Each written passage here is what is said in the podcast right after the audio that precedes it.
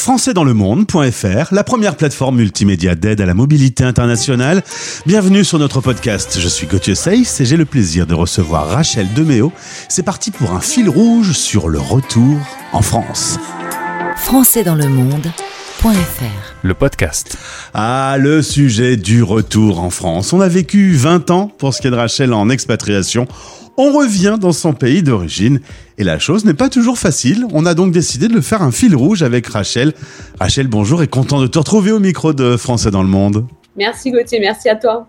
Alors il faut quand même euh, se dire qu'on s'est connu il y a quelques mois. Tu nous as parlé de l'association Flamme San Diego qui a été créée en 2020 et qui euh, te permet de te réveiller désormais maintenant que tu es en France à 2h du mat pour des réunions à distance. Vive le décalage horaire. Exactement. tu continues à piloter Flamme San Diego depuis la France. Exactement. Donc avec euh, Flamme San Diego, c'est une école le français. On a principalement des enfants, des enfants d'expatriés qui suivent des cours de français, euh, mais pas que des enfants d'expatriés. Et en fait, euh, on a lancé Flamme San Diego en 2019. On a ouvert les portes en 2020.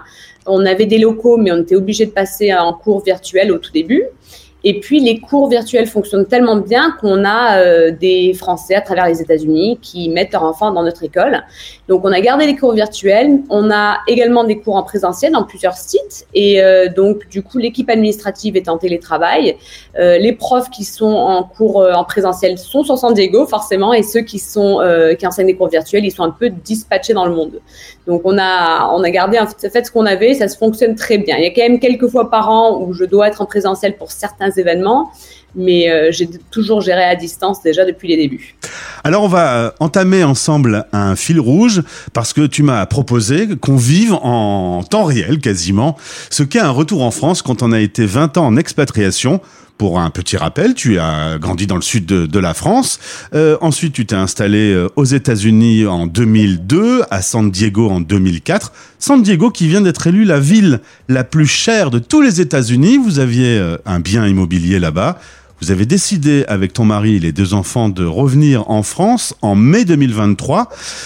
déjà, si je peux me permettre, Rachel, pourquoi avoir décidé de quitter les États-Unis? Alors, vous le verrez bah, dans de prochaines vidéos et dans des vidéos aussi passées euh, qui, figurent sur ma chaîne YouTube, où on justement détaille euh, bah, notre vie euh, de, de, la Californie jusqu'en France. Mais l'année dernière, en fait, ça faisait déjà une dizaine d'années qu'on revenait en France chaque année pendant une période de temps, à peu près un mois ou même plus. Et puis, quand on était en France l'année dernière, on a commencé à budgétiser et en faisant le budget, on s'est aperçu que justement euh, où on habitait à San Diego, c'était devenu la ville la plus chère. Tout coûte vraiment, vraiment, vraiment cher. Et euh, en étant en France, en fait, et en mettant notre maison en location euh, aux États-Unis, ça nous permettait de, vivre en, en, France. Donc, en faisant le budget, mon mari a dit franchement, on serait complètement bête de ne pas venir s'installer en France. À la base, on pensait faire six mois, six mois, c'était un peu l'objectif. Et puis, petit tournant dans l'histoire. Donc ça, c'était au mois de mai qu'on en parlait, qu'on avait fait le budget, qu'on s'est dit, bon, bah, c'est vrai que c'est quand même euh, plus intéressant pour nous financièrement d'être installé en France.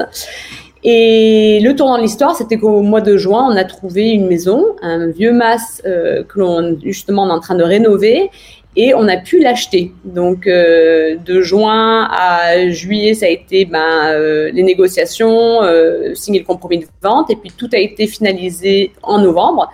Et du coup, ben, on vient de, s'installer là, dans cette nouvelle maison. Mais du coup, euh, euh, une belle maison euh, dans un petit village en, près de Montpellier, dans, l'Hérault. Maintenant, bah, vu le budget, le choix a été fait de vivre pleinement en France. Il y a aussi peut-être la dimension culturelle pour les enfants qui ont aujourd'hui 13 et 11 ans et demi. Tu, tu préférais les imaginer aborder l'adolescence en France plutôt qu'aux States? Exactement, Gauthier, tu as bien repéré euh, par rapport à leurs âges et ce qu'ils vivent. Euh, surtout en Californie, où c'est devenu un État bah, déjà assez libéral, mais euh, bon, il y avait certains, a certaines choses en fait qui nous dérangeaient dans leur éducation, et puis de voir l'adolescence approcher, ou même, je dirais, on est en plein dedans avec l'aîné. On s'est dit, ce serait vraiment sympa qu'en fait, ils puissent vivre leur adolescence bah, en France et euh, donc ça a été une décision familiale. Ils étaient aussi d'accord que nous. Hein. C'était pas juste nous qu'on s'est dit bon bah on fait ça. Ça a été vraiment aussi euh, leur décision à eux. Sinon on l'aurait pas fait. Euh, mais pour nous, ça nous permet de, de vivre une autre expérience tout en gardant l'aspect euh, ben, avec d'être bilingue et d'être multiculturel à la maison. Premier gros changement, la taille de la ville. Hein. San Diego et aujourd'hui le village où vous êtes, c'est 100 fois plus petit. Euh, bah, forcément, ça change l'ambiance, ça change le cadre, ça change le décor, ça change un peu aussi le, le climat puisque vous rentrez là en hiver. Euh, à San Diego, il fait tout le temps beau. Il y a un petit choc thermique déjà? Ah bah oui, ça c'est certain qu'il fait quand même plus froid en France. Et euh, même dans le sud de la France, il fait quand même plus froid que le sud de, de la Californie. Mon, mon mari, qui est euh, originaire d'Alaska, il est bien content de retrouver un peu de froid de ses racines. et puis euh, moi, c'est vrai que je suis collée contre les radiateurs ou j'allume la cheminée parce que je, je, préfère le, la chaleur. Mais bon, je sais que cet été, je serai bien servi quand il fera 40. Donc, ah t'inquiète pas, il fera chaud dans le sud de la France cet été. Alors, Rachel Deméo a sa chaîne YouTube. Le lien est dans ce podcast. Vous allez par exemple pouvoir voir une vidéo qui s'appelle Les 7 raisons d'avoir quitté la Californie. Euh, en tout cas, on va aborder des sujets ensemble concrets. Voici quatre euh, points majeurs qui ont pris, euh, qui ont pesé dans la décision. Vas-y, explique-moi quel est le premier point que tu as souligné et noté.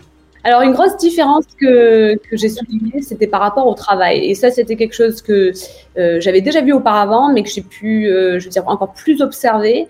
Euh, les Américains, ça c'est certain, je trouve qu'ils sont beaucoup plus travailleurs de façon globale que les Français. C'est pas forcément une critique contre les Français parce qu'au contraire, je trouve que parfois les Français ils savent bien vivre et justement prendre du temps et pas être aussi obsédés par le travail. Mais c'est vrai qu'aux États-Unis, il y a une fierté, il y a, on trouve en fait sa valeur dans le travail. Donc son titre, ce qu'on fait, ça compte énormément dans la balance. C'est une première question qu'on pose et souvent les gens ils te jugent par rapport à ce que tu fais. Euh, donc ça, c'est quelque chose que j'ai remarqué qu'ici, c'était moins important.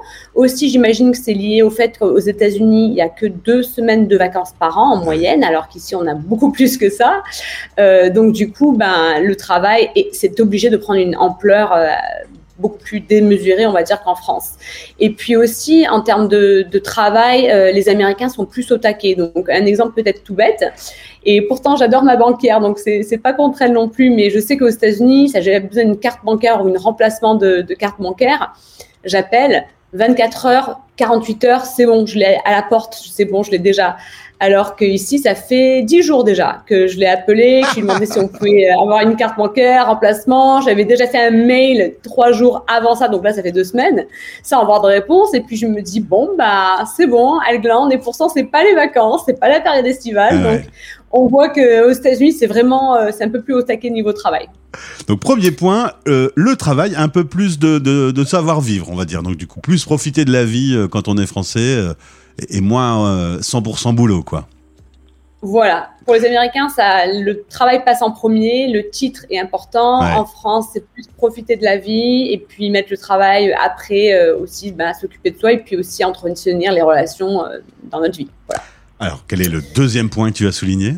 Alors la deuxième, puisque je suis vraiment vraiment en plein dedans euh, sur plein de niveaux différents, c'est l'école. Alors euh, bah, déjà, je connaissais un peu des différences parce qu'étant directrice de Flamme San Diego et puis euh, j'avais été dans l'enseignement déjà depuis quasiment une vingtaine d'années, je savais qu'il y avait quand même pas mal de différences qui existaient entre le système américain et le système français. Mais là maintenant que j'ai deux collégiens, j'ai pu vraiment observer bah, des trucs dans les détails, dans l'emploi du temps par exemple. Les contenus, vraiment, ce qu'on aborde à l'école, vraiment, c'est plus concret quoi. Voilà, alors mes enfants vont se plaindre que euh, pour eux, les profs sont plus stricts en France. Ah. Donc ça, c'est quelque chose, entre guillemets, qu'ils aiment moins, mais qui trouvent qu'ils ont des, des, copains plus euh, vrais, plus sympas à l'école. Donc ça, je sais ce qu'ils m'ont dit eux, en tout cas, surtout mon, mon fils aîné. Et puis euh, au collège aussi, un truc que moi j'ai remarqué qu'on en parlait justement en famille, c'est qu'en fait on a plus de matières qui sont enseignées en France. C'est-à-dire que aux États-Unis, ils n'avaient pas de langue vivante du tout. Euh, ici, ils ont, euh, ben, en sixième, ils ont l'anglais. Et puis là, mon fils en cinquième, il a l'anglais et l'espagnol. Forcément, l'anglais pour tous les deux, c'est facile. C'est leur matière préférée, je parie. Tu m'étonnes.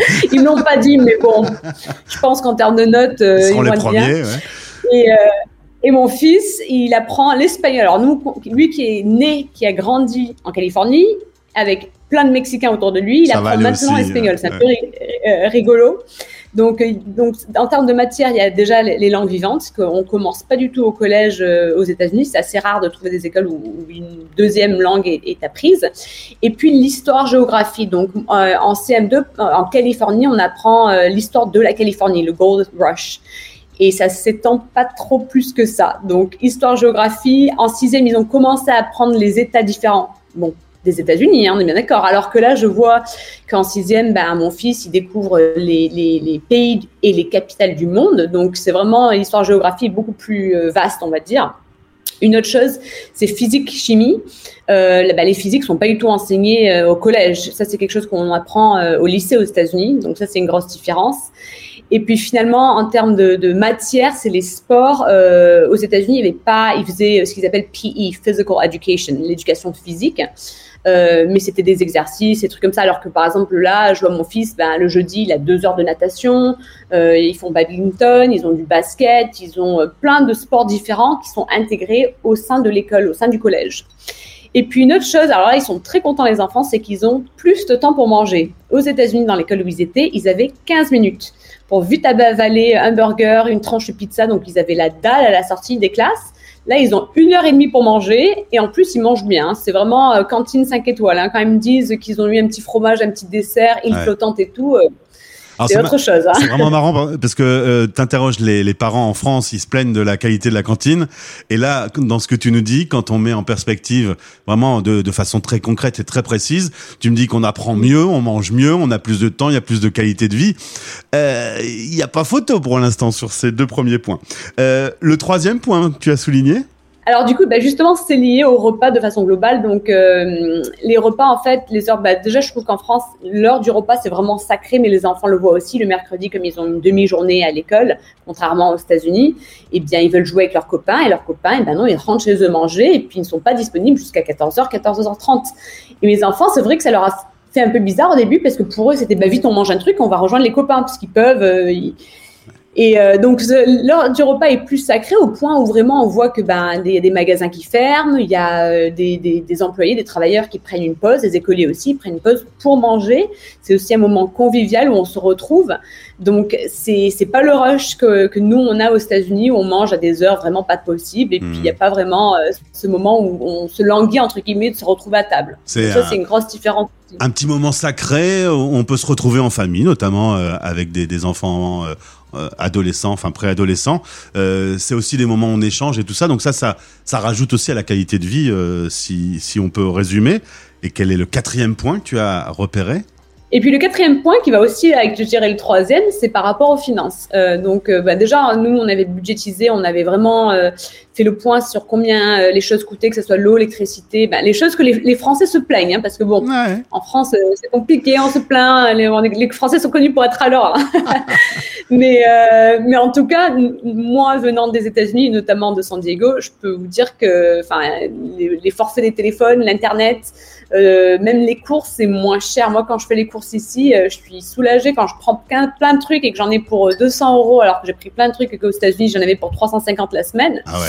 C'est pas pareil. C'est quasiment le double du prix, quoi, en gros. N'importe quoi dans la vie de tous les jours, c'est le double du prix. Quasiment, c'est ce qu'on avait vu parce qu'aux États-Unis, euh, pourtant on est très travailleurs avec mon mari, et ben on, on travaillait comme des malades pour à peine pouvoir arrondir les fins du mois. Et, euh, et, en fait, et c'est ça, en fait, en termes de finances, ce qu'on voit, c'est que oui, on gagne plus aux États-Unis. Enfin, bon, moi non, pas depuis que je suis directrice d'une école de français où j'étais pas salariée les premières années.